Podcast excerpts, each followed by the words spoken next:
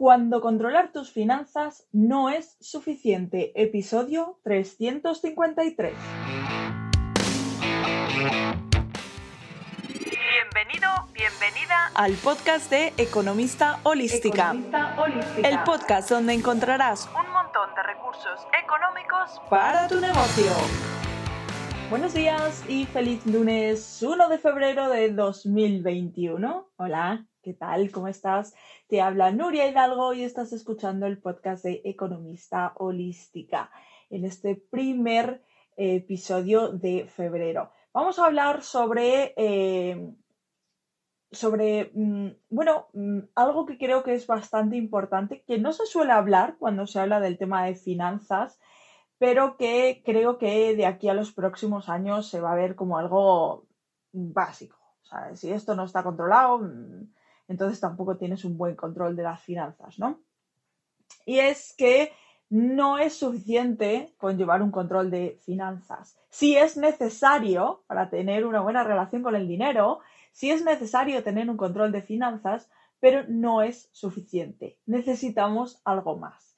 Y ¿A qué me refiero con el control de finanzas? Bueno, pues es eh, pues eso que haces en el Excel, en la hoja de cálculo, o que lo llevas a un software eh, financiero como Spendi, por ejemplo, que es el que yo uso, eh, o, que lo haces en el papel directamente, ¿no? Hay mucha gente que hace esto en el papel. Bueno, pues eso está bien, eso es necesario, muy necesario, pero no es suficiente, ¿vale? ¿Por qué no es suficiente? Voy a poner un ejemplo. Vamos a suponer que, eh, bueno, pues hay una persona que, quiere controlar sus finanzas, eh, ya ha empezado a categorizar sus gastos, eh, se ha hecho una hoja de cálculo y lo tiene todo ahí bien categorizado, sabe lo que tiene que gastar en cada partida. Y bueno, pues tiene una cantidad de dinero en la cuenta bancaria. Lo que pasa es que esa cantidad de dinero realmente está segmentada, es decir, no toda esa cantidad de dinero está a libre disposición y muy posiblemente mm, muy poca cantidad esté a libre disposición. Y bueno, pues lo deja todo bien cuadrado en el Excel.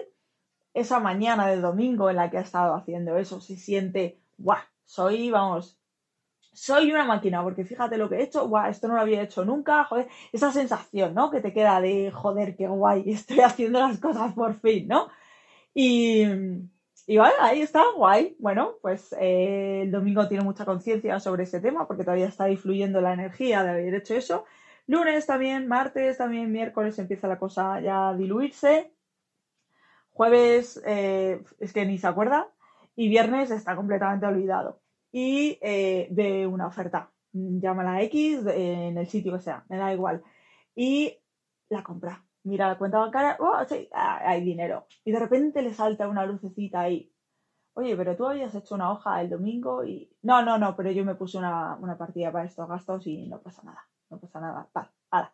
Y se compra la cosa. ¿Vale? Entonces, eh, ¿qué ocurre? Ocurre que esta persona está boicoteando sus planes iniciales. ¿Vale? Ocurre que es necesario llevar una organización porque necesitas ver un mapa, necesitas ver una representación de la realidad, ¿de acuerdo? Eh, una cantidad enorme de dinero, yo sé, 3.000 euros. Eh, eso no, no te dice nada, necesitas desgranarlo, ¿vale? Y bueno, pues para eso servía el Excel. Entonces, eso está bien. Lo que ocurre es que hay algo, hay como una fuerza ahí eh, externa que está impulsando a esta persona a realizar o a tomar una decisión financiera que no va acorde a lo que se había planteado inicialmente en, ese mapa, ¿no? Eh, y, esto pues, supone que está, está boicoteando sus planes iniciales, ¿no? ¿Por qué? ¿Qué es lo que falta? Bueno, lo que falta aquí es una conciencia de las emociones que existen detrás de las decisiones financieras, ¿vale?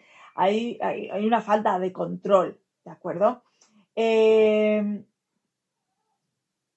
necesitamos ser conscientes desde qué punto tomamos las decisiones financieras, ¿de acuerdo?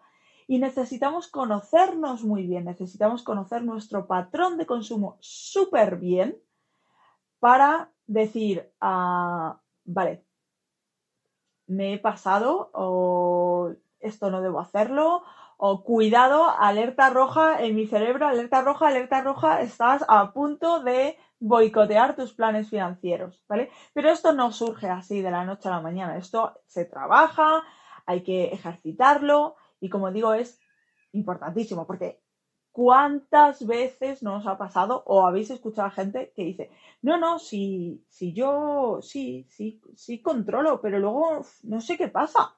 Jolín, he ganado un montón de dinero este mes, pero es que ahora no me queda nada o me queda poquísimo dinero, joder, ¿y, ¿y, dónde se ha ido todo este dinero? ¿Qué es lo que ha pasado? ¿No? Bueno, pues muchas veces es por culpa de esto, ¿no?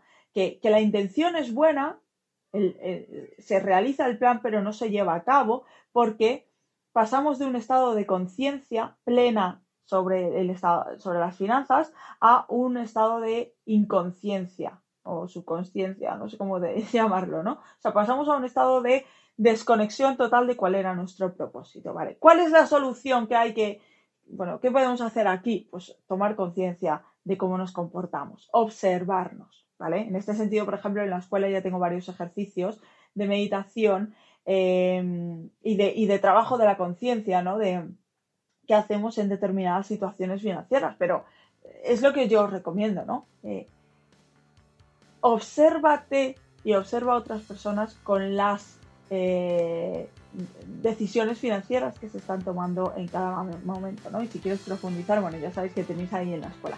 Así que, ya sabéis, está muy bien hacer el Excel, por supuestísimo, pero si no observamos luego cómo nos comportamos con nuestras propias acciones, eh, de nada sirve tener un Excel porque lo vamos a echar por tierra.